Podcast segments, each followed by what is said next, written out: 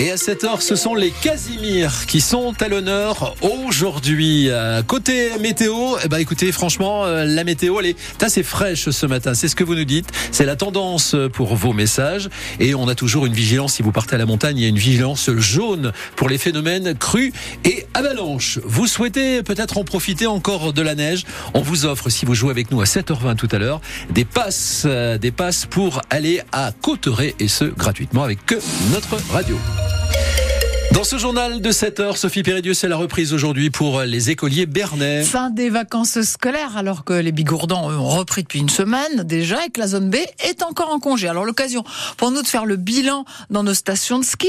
Après des débuts très compliqués, faute de neige, la situation s'est améliorée ces derniers jours avec non seulement pas mal de réservations, mais aussi du monde en dernière minute, Fanny Narvart.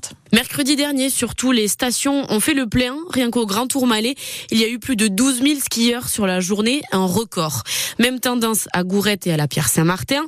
En tout, sur l'ensemble du réseau NP, de la Pierre à Peyragude, 471 000 forfaits ont été vendus pendant les vacances. Ça reste quand même deux fois moins que l'an dernier. Artoust, station indépendante qui ne fait pas partie de NP, sauve les meubles. 6 000 skieurs en une semaine, alors qu'elle n'a ouvert ses pistes que depuis lundi dernier. Jusqu'à présent, c'était plutôt le petit train qui a tiré du monde. Cette semaine s'annonce aussi prometteuse avec les Nantais qui sont en vacances. Mais avec le retard accumulé en janvier, on ne peut pas dire que la saison soit si bonne que ça. Les professionnels du ski espèrent faire un gros mois de mars pour équilibrer un peu la balance et faire au final une saison correcte. Fermeture des pistes le 1er avril pour euh, la Mongie, le Grand Tourmalet, Gourette, Puangali, la Pierre Saint-Martin. Euh, Cotteret fermera un petit peu plus tard, le 21 avril.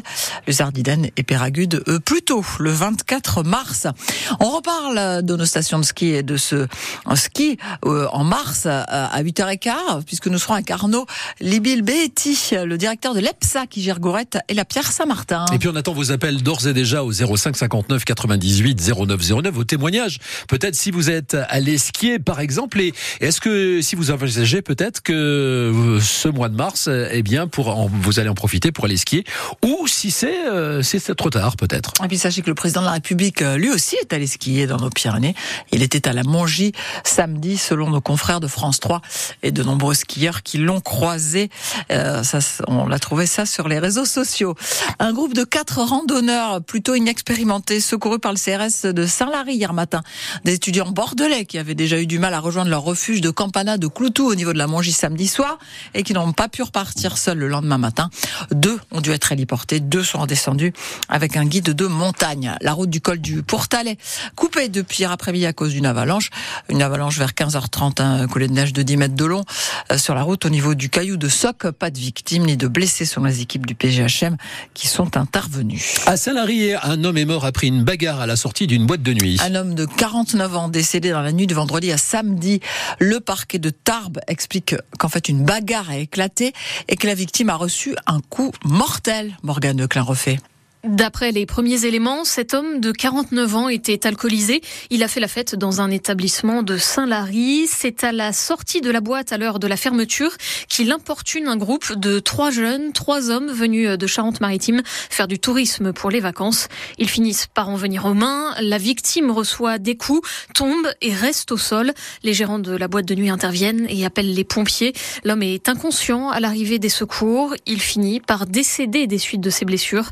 Les Trois hommes de Charente-Maritime ont été interpellés et placés en garde à vue, confirme la procureure de la République de Tarbes. Une nouvelle bagarre en sortie de boîte de nuit qui survient à quelques jours de l'ouverture du procès du coup de poing mortel à Tarbes, l'affaire Enzo Péridi.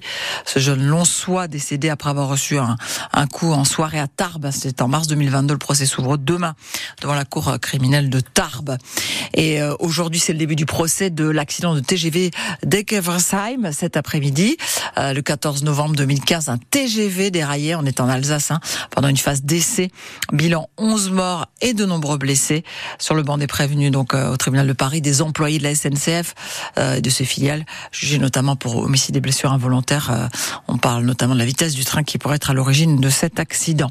Et puis le Parlement se réunit aujourd'hui au Congrès, en Congrès au château de Versailles, pour faire de la France le premier pays au monde à inscrire explicitement dans sa constitution l'IVG, l'interruption volontaire de grossesse, et protéger le droit à l'avortement, recul dans de nombreux pays.